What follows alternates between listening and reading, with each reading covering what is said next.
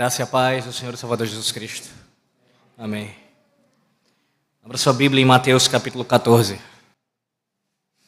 Enquanto você encontra Mateus capítulo 14,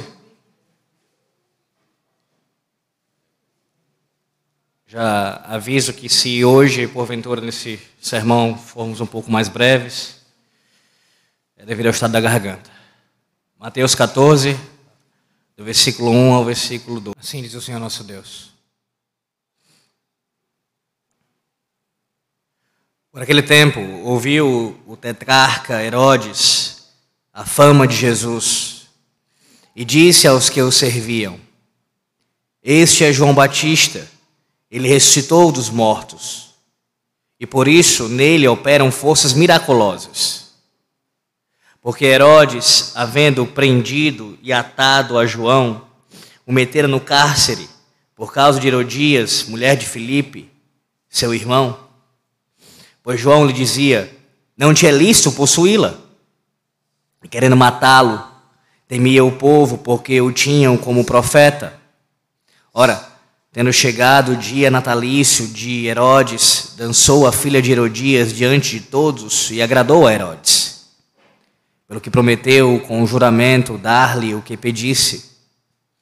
Então ela, instigada por sua mãe, disse: Dá-me aqui num prato a cabeça de João Batista. Entristeceu-se o rei, mas por causa do juramento e dos que estavam com ele à mesa, determinou que ele dessem. E deu ordens e decapitou a João no cárcere. Foi trazida a cabeça num prato e dada à jovem que a levou à sua mãe. Então vieram os seus discípulos, levaram o corpo e o sepultaram. Depois foram e o anunciaram a Jesus. Amém. Ó Deus, nós te bendizemos. Como é maravilhoso, Senhor Deus, estar em tua presença santa e especial neste culto, onde desde amanhã do teu santo dia temos sido abençoados por ti. Agora, Senhor nosso Deus, nós rogamos que venhas a falar conosco novamente. Que o teu Santo Espírito brade em nossos corações que Cristo seja exaltado, que nós venhamos a nos aprofundarmos no teu conhecimento e guardarmos a tua palavra em nosso coração. Oramos em nome de Jesus. Amém. A sua consciência, ela já lhe acusou de algum pecado? Isso já aconteceu com você? A sua consciência, ela já lhe acusou de algum pecado? Essa acusação por parte da nossa consciência, ela é comum até mesmo entre os ímpios.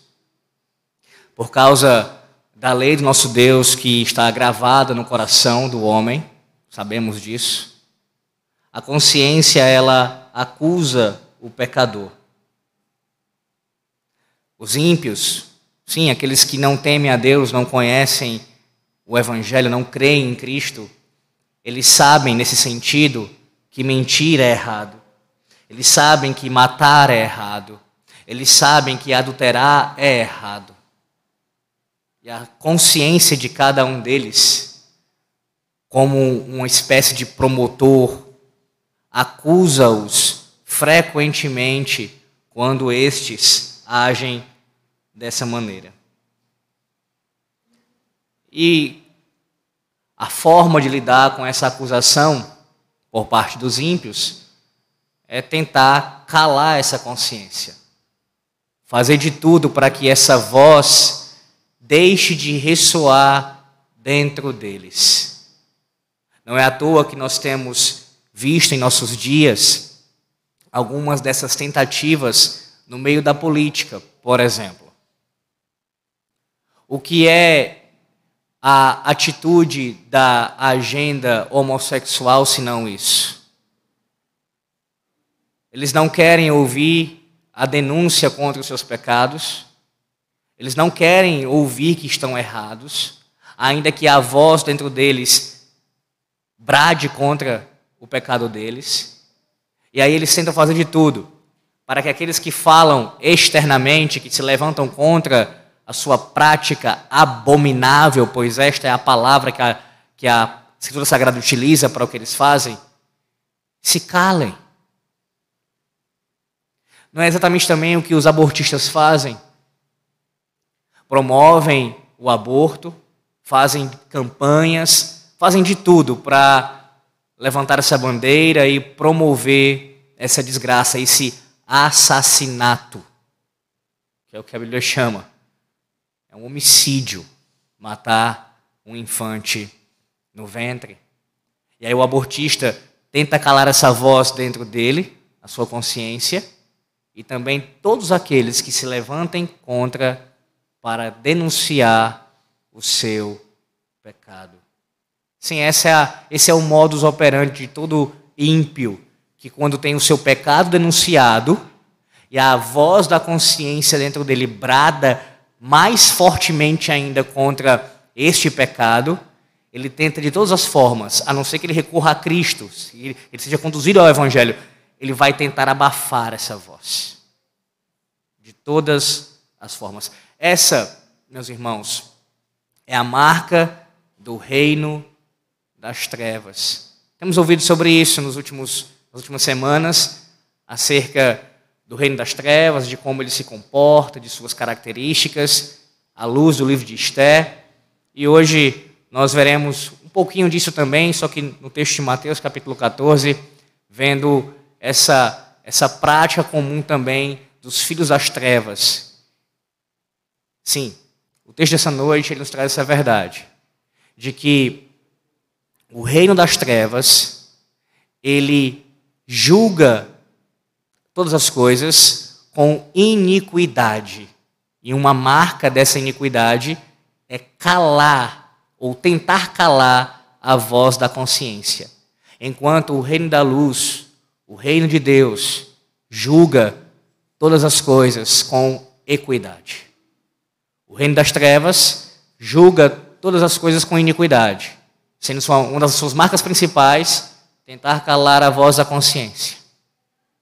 Enquanto o reino da luz, o reino, da, o reino do nosso Deus, julga todas as coisas com equidade. Veremos em três pontos. Veja, versículos 1 e versículo 2, nós veremos ah, como o reino de Deus ele é conhecido pelo reino das trevas. Versículos 1 e 2, o reino de Deus ele é conhecido pelo reino das trevas. Versículo 3 ao versículo de número 11, veremos a, a iniquidade do reino das trevas, o seu julgamento iníquo essa marca. Eles julgam de forma iníqua, com iniquidade, do 3 ao 11. No versículo 12, nós veremos que o reino de Deus, ele julga com equidade. Veja novamente, agora versículos 1 e 2. O reino de Deus é conhecido pelo reino das trevas. Por aquele tempo, ouviu o tetrarca Herodes a fama de Jesus e disse aos que o serviam: Este é João Batista ele ressuscitou dos mortos e por isso nele operam forças miraculosas. Se você já fez a, a leitura corrida do Evangelho do Senhor Jesus Cristo segundo Mateus, talvez você tenha ah, achado estranho esse texto se encontrar aqui, se a sua leitura ela foi desapercebida. Poxa, por que que, por que, que o evangelista Mateus faz uma digressão aqui, a partir do versículo 3, e começa a falar é, de como aconteceu a morte de João Batista. Qual é o sentido desse texto se encontrar nessa parte aqui, uma vez que aparentemente o que vem antes e o que vem depois é, é como se não tivesse tanta conexão assim. Mas veja como esse é um olhar equivocado. O, o capítulo 13, o seu final, mostra justamente a, o tema sendo apresentado, começa a ser ah, iniciado aqui acerca é, desse, desse profeta que é mencionado no capítulo 14. Veja aí, no final do capítulo 13, a partir do versículo 57. E escandalizavam-se nele. Jesus, porém, lhes disse: Não há profeta sem honra, senão na sua terra e na sua casa. E não fez ali muitos milagres por causa da incredulidade deles. O que está acontecendo aqui? o Senhor Jesus Cristo, no final do capítulo 13, ele faz menção a esse fato do profeta não ter honra na sua terra, não ter honra ali onde ele vive, e logo em seguida, no capítulo 14, nós temos a menção de um profeta que não teve honra na sua casa. Ou seja, intencionalmente o evangelista está ah, nos dando um exemplo, está exemplificando, mostrando ah, com a vida de João Batista o ensino de Cristo. Sabe um profeta que não teve honra? Eis aí no capítulo 14. Ele foi preso, ele foi morto por pregar a verdade.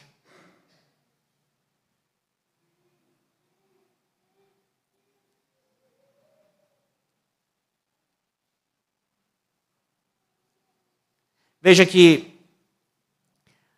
além disso, o Evangelho de Mateus ele nos mostra também que essa fama aqui no início do capítulo 14, ela tinha corrido a ponto de chegar aos ouvidos de Herodes. Sim, a fama do Senhor Jesus Cristo, a sua fama de ensino, de curas, de prodígios, tinha chegado até os ouvidos daquele homem. Ele tinha tomado conhecimento acerca da, da fama do Senhor Jesus Cristo. Herodes aqui, você uh, sabe, ele, nesse caso aqui, não o grande, que era o pai dele, mas o, o filho de Herodes, daquelas quatro regiões ali. Este homem, dessa posição e autoridade, ele passa a saber, a tomar conhecimento acerca da fama do Senhor Jesus Cristo. E note que ele reconhece, de certa forma, o poder e a autoridade aqui de Cristo, pelo menos a, passa a, a, considerar isso, a, a, a ponderar isso. Ele não pode ser um homem qualquer, só pode ser algum grande profeta. Há comentaristas que entendem que, na verdade, Herodes não estava realmente entendendo como se Jesus fosse a reencarnação de João Batista.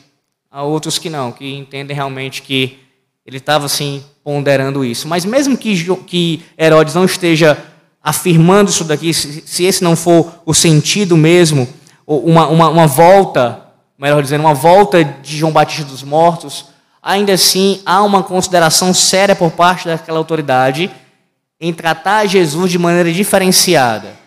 Não era mais um homem qualquer, era alguém diferente. No mínimo, um grande profeta. Um grande profeta.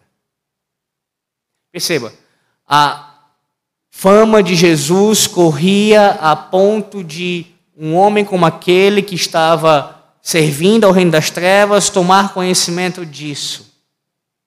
E uma implicação clara para nós, meus irmãos, essa noite é que nós, como membros do reino da luz, do reino de Deus, temos a obrigação, uma vez que o Senhor Jesus Cristo foi assunto aos céus e delegou à sua igreja esse, esse, essa obrigação, esse papel, começando, é claro, pelos seus ministros, mas nós também, em algum sentido, os, os irmãos de forma geral, em espalhar o máximo que nós pudermos a fama de Cristo.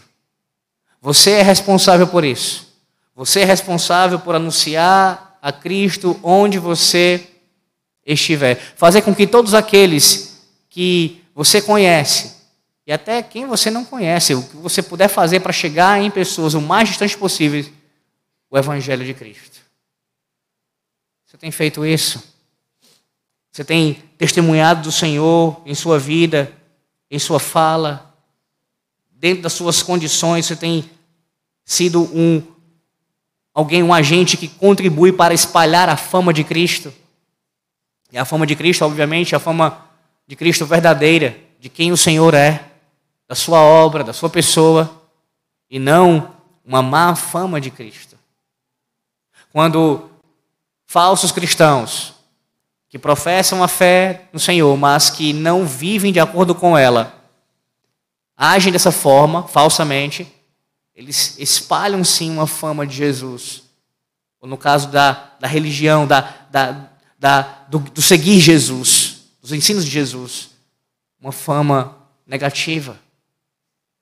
É bem verdade que há aqueles que ainda tentam diferenciar, a gente ouve ímpios falando isso. Ah, eu não tenho nenhum problema com Jesus, eu tenho problema com seus seguidores, com seus discípulos. Mas essa desassociação não deveria existir.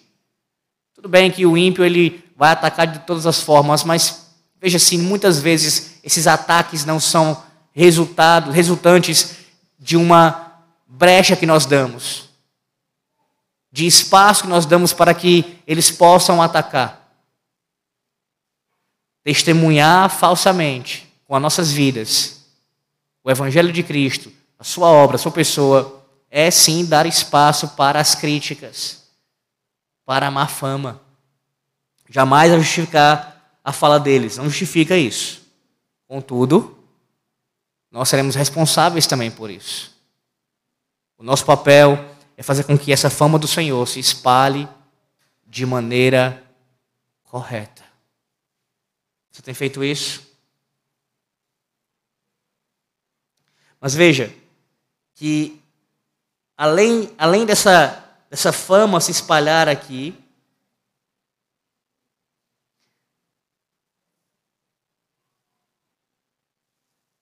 o texto diz, a partir do versículo 3 agora, acerca da iniquidade aqui do, do reino das trevas, diz o seguinte: Porque Herodes, havendo prendido e atado a João, o meteu no cárcere, por causa de Herodias, mulher de Filipe, seu irmão.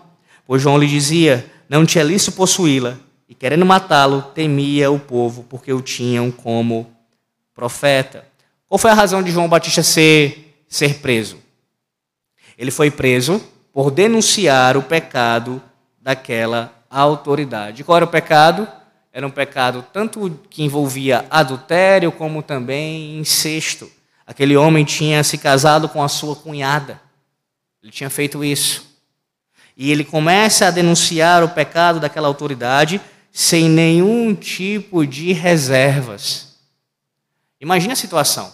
João Batista está pregando contra uma autoridade que tem poder para tirar a sua vida.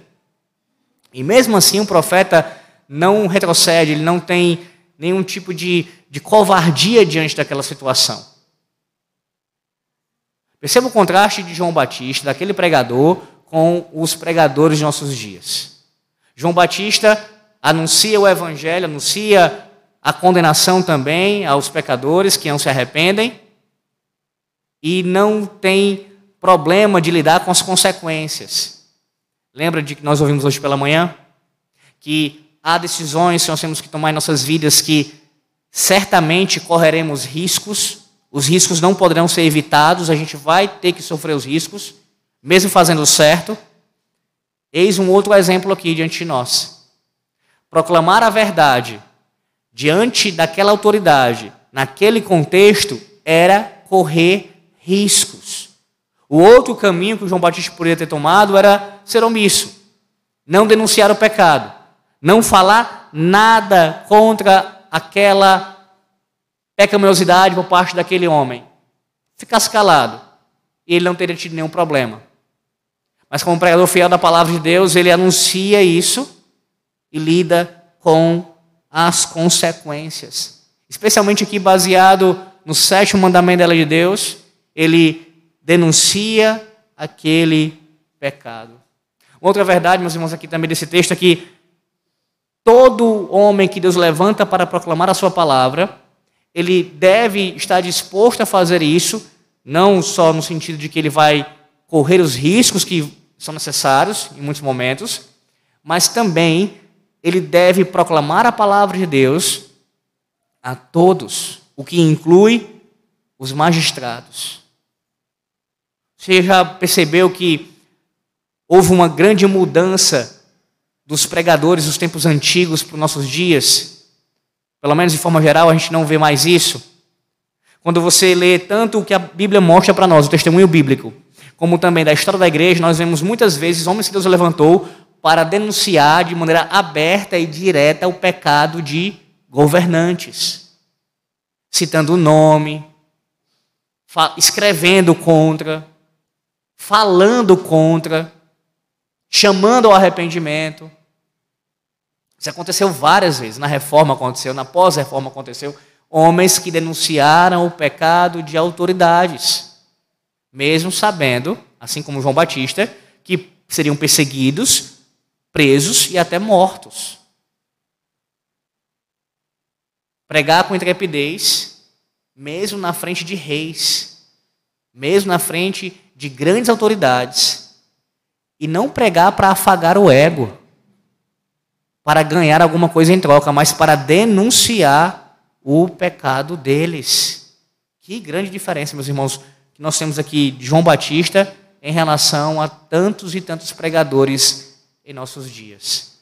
Quando nós vemos, por exemplo, o governo de nosso país, seja o que passou ou o atual, os ditos pregadores do evangelho que normalmente se unem com esses governos, seja da direita ou da esquerda, são pregadores para simplesmente afagar o ego. Eles entram em concordância em tudo que o governante fizer, ou praticamente tudo. Vendem a alma para poder não perderem os seus recursos, os seus benefícios. Você vê algum desses grandes nomes, entre aspas, grandes nomes, né? eu digo em termos de conhecidos da mídia, denunciando o pecado de presidentes da República? Você vê o quê? Normalmente eles se associando com o próximo para tentar algum tipo de espaço ali político e ganhar alguma coisa com isso, para sua igreja, para o seu ministério, para o seu nome. Não se denuncia. Fazendo justiça aqui, lembro-me agora de um caso, não no Brasil, mas nos Estados Unidos já há alguns anos, ah, uma carta aberta que o John Piper escreveu ao Barack Obama, denunciando o pecado ali. Mas isso não é, não é algo comum. Infelizmente não é algo comum. Mas a palavra de Deus nos mostra que a igreja de Cristo, começando pelos seus pregadores, deve estar disposta a denunciar o pecado de todos, inclusive a iniquidade que existe no reino das trevas, no seu julgamento. E por que o julgamento é iníquo aqui? Ora, João é preso de maneira ilegítima.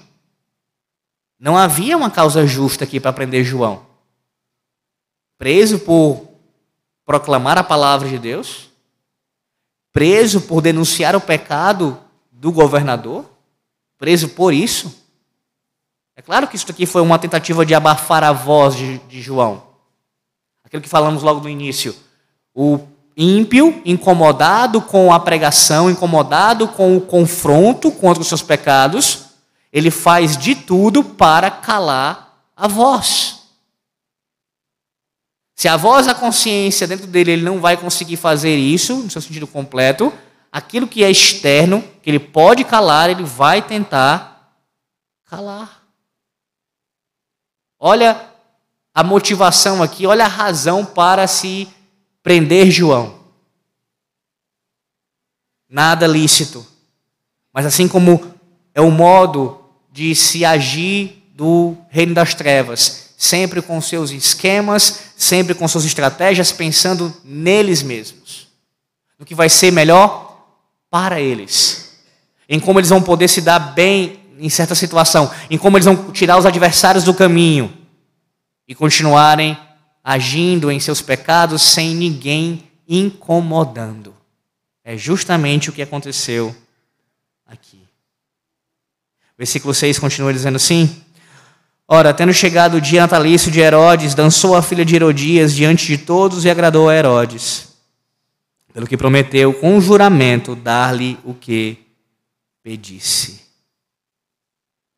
Então, ela, enxergada por sua mãe, disse: Dá-me aqui num prato a cabeça de João Batista. Esse homem que já era conhecido por esse ato pecaminoso de casar com sua cunhada, o texto diz que ah, algo também bastante comum desses, dos homens ímpios, serem levados pela aparência e ah, darem vazão aos seus desejos mais promíscuos e sensuais de seus corações. Sim, irmãos, não tem nenhuma dúvida do que está acontecendo aqui. A moça está dançando sensualmente diante dele e daqueles outros homens.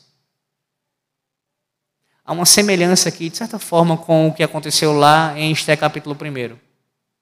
Quando o rei está bebendo com os seus convidados e chama a sua esposa à sua presença. Ela negou, ela não foi. Mas essa é a ideia, eles estão bebendo, estão querendo uma atração. Nesse caso, uma atração sexual, de cunho sexual, para contemplarem, para se regalarem em sua iniquidade. Aqui acontece, eles estão contemplando isso, fazendo isso daqui, e nesse momento em que ele está é, inebriado com tanto com a bebida como também com aquela dança daquela jovem, ele faz essa promessa. Ele promete com juramento.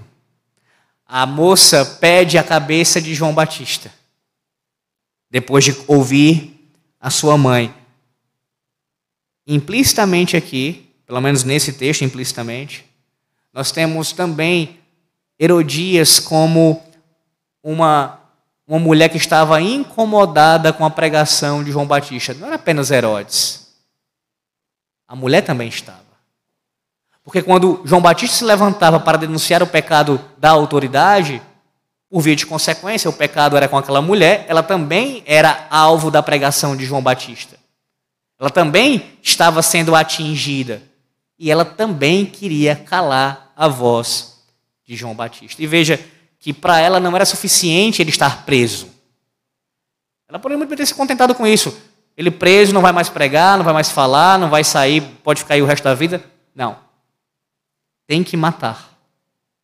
Não é suficiente prender. Tem que matar. Herodes faz a promessa com o juramento, repito, irmãos. E o texto segue dizendo o seguinte, versículo 9: Entristeceu seu rei, mas por causa do juramento e dos que estavam com ele à mesa, determinou que lá dessem. E deu ordens e decapitou a João no cárcere. Esse é o tipo de, de relato que, se você se atentar bem ao que está sendo dito, uma das coisas mais absurdas que você imaginar como algo pode ter acontecido.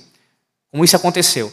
Eles estão lá, a moça dança sensualmente para eles, ele faz uma promessa estúpida dessa, jura que o que ela pedisse ele daria, ela faz esse pedido hum, terrível de um assassinato, e ele, por causa do juramento que fez e por causa dos convidados, ele cumpre. Olha a loucura disso, a insensatez disso daqui, meus irmãos. E sim, é assassinato porque nós sabemos, a, o magistrado civil ele tem autoridade para executar a pena capital. Mas João Batista não era digno de morte. Ele não merecia receber essa pena capital. Aqui é um crime. É quebra do sexto mandamento. O magistrado civil não pode aplicar a pena capital como ele bem entender, a qualquer um, como ele. Não é assim. Ele está cometendo um crime. E um crime motivado por um juramento desse e com o receio de passar vergonha diante daqueles que ele havia prometido. A nossa confissão de fé, no capítulo 22, falando sobre os juramentos, uma das coisas que ela diz é que aquele juramento que é prestado, aquele juramento que é um juramento não verdadeiro, um juramento falso, um juramento que está contra a palavra de Deus, nós não temos a obrigação de cumpri-lo. Se você fez algum juramento na sua vida que vai contra a palavra de Deus, você tem a obrigação de quebrá-lo. Você não tem a obrigação de cumprir um juramento que é contra a palavra de Deus, que é contra a palavra de Deus. Você deve descumpri-lo, não, não levá-lo às suas últimas consequências. Herodes vai e cumpre o que tinha prometido. Versículo 11: Foi trazida a cabeça num prato e dada à jovem que a levou à sua mãe. Pronto. O reino das trevas, em sua iniquidade, julgando aqui como bem lhe interessa, pensando apenas em seus desejos, apenas em seus interesses pessoais, cala a voz do profeta e deixa ali a sua consciência mais apaziguada. Será mesmo? Nós lemos em João capítulo 1, o Evangelho de João, que mesmo após a morte de João Batista, a sua pregação ela continuou ecoando. Eles calaram o profeta, ali mataram o profeta, mas a sua mensagem continuou reverberando. E não tenha nenhuma dúvida que internamente isso também aconteceu, dentro da consciência deles. O Senhor Deus continuou instigando isso naqueles pecadores. Não adianta tentar calar a voz da consciência, tentar abafar os pecados, tentar fazer tudo isso, a não ser só há uma maneira de você conseguir espiar, de você conseguir cobrir, você conseguir se livrar da culpa do pecado. Somente através de Cristo. Toda vez que o pecador recorrer a algum outro meio para silenciar essa voz, para tentar abafar, para tentar calá-la, ele nunca irá conseguir. Nunca. Nós mesmos que somos crentes, estamos em Cristo, nós lidamos com a consciência, a nossa consciência nos acusando. Você sabe disso. Quantas vezes, por cometermos pecados na nossa caminhada, nós nos questionamos, pensamos. Isso, isso, isso acontece. E até alguns de nós chegam a duvidar da nossa salvação.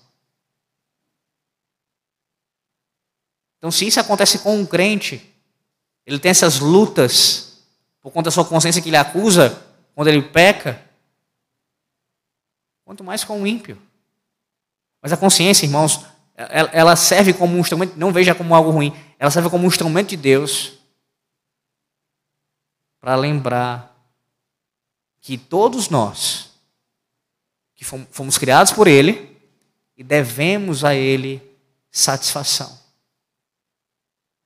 Prestamos contas, seja agora, em alguma medida, e principalmente no futuro. Ela serve como esse sinal, lembrando disso. Você não é independente. Ou melhor, você não é autônomo. Você não faz o que você bem entende a parte de qualquer autoridade superior a você. Há alguém que lhe cobra, ainda que você não reconheça isso.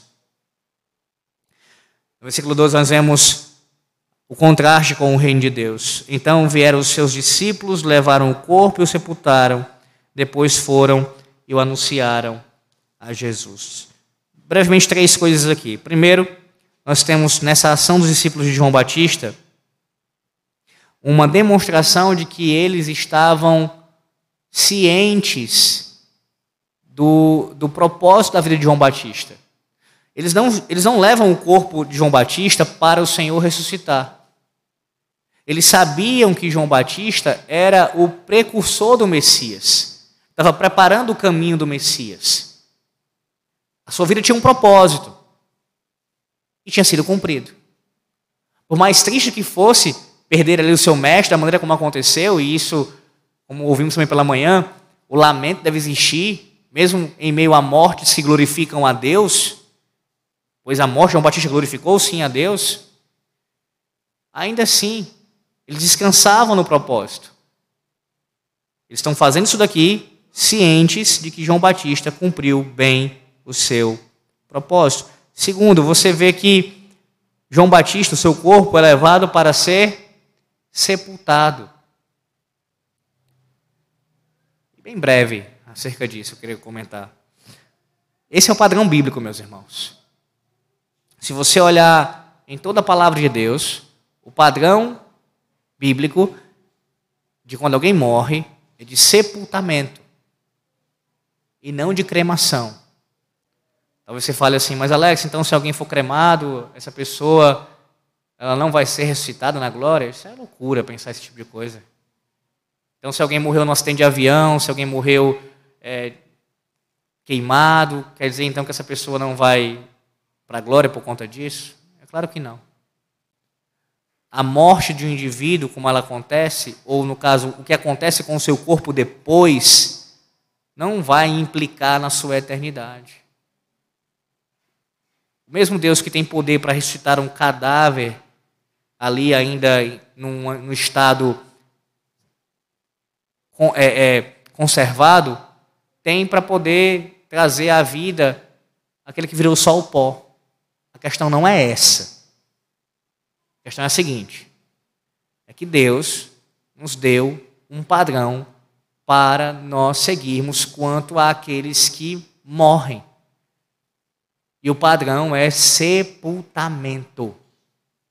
Pode observar o texto bíblico desde o Antigo Testamento. Esse é o padrão, sepultamento. E por que esse padrão? Há um significado nisso. Aqueles que pegam seus mortos e cuidam dos seus corpos estão, antes de qualquer outra coisa, cuidando daquilo que Deus fez. Cuidar do corpo. Não é porque alguém morreu que você vai jogar numa vala. Você vai tratar de qualquer forma. Você cuida do corpo. Tem um respeito pelo corpo, um cuidado com o corpo. Porque foi Deus quem fez. Além disso, quando você sepulta, o ato de sepultar é uma demonstração também de, da esperança que você tem de que Deus irá ressuscitar aquele corpo. Repito, isso não significa dizer que se ele não for sepultado, Deus não vai ressuscitar por causa disso. Estou dizendo que há um significado nisso. E se Deus nos deu um padrão, nós o sigamos. Se você observar, a cremação é um padrão dos pagãos. São eles quem fazem isso. Terceiro e último. Foram e o anunciaram a Jesus. Logo após o Senhor tomar conhecimento da morte de João Batista, o que nós temos no decorrer da narrativa de Mateus, os próximos capítulos, é o Senhor ainda mais firmemente caminhando para a cruz. Da mesma forma como João Batista sabia qual era o seu propósito, mais ainda o nosso Senhor. O último grande profeta da antiga aliança estava morto. Agora, o plano da redenção se caminhava ainda mais firmemente para o seu cumprimento. O Senhor assim caminhou. E se João Batista, um mero homem, servo de Deus, mas um mero homem, foi corajoso em servir a Deus fielmente até o fim, a ponto de perder a cabeça por causa disso, o que dirá então do Senhor da Glória? É impressionante como há pessoas que ainda entendem de forma equivocada a oração do Senhor no jardim, antes da sua morte. E outros momentos também, como se o Senhor estivesse hesitando de ir para a cruz como se fosse o sofrimento físico o problema, a questão ali. Enquanto nós sabemos que experimentar a ira de Deus na cruz do Calvário era o que mais temia em seu coração. Mas enfrentar a morte para cumprir o plano traçado em toda a eternidade, enfrentar a morte para glorificar a Deus, enfrentar a morte para por amor aos seus eleitos, por amor às suas ovelhas. Se homens, mulheres e tantos outros foram, muitas vezes até cantando para o martírio, quanto mais o Senhor iria se acovardar com medo da morte. O nosso Rei, o nosso Deus, meus irmãos, diferentemente dos reinos deste mundo, do, do, do reino das trevas, ele julga com equidade, ele julga com justiça. E essa é uma, uma lembrança para nós essa noite, para nós chegarmos à conclusão agora, que traz consolo ao nosso coração.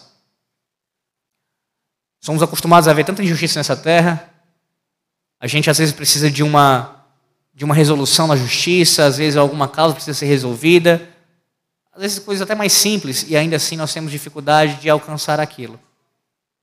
E muitas vezes é porque o julgamento que é feito é feito com iniquidade. É injusto, é traiçoeiro, é pensando nos interesses pessoais.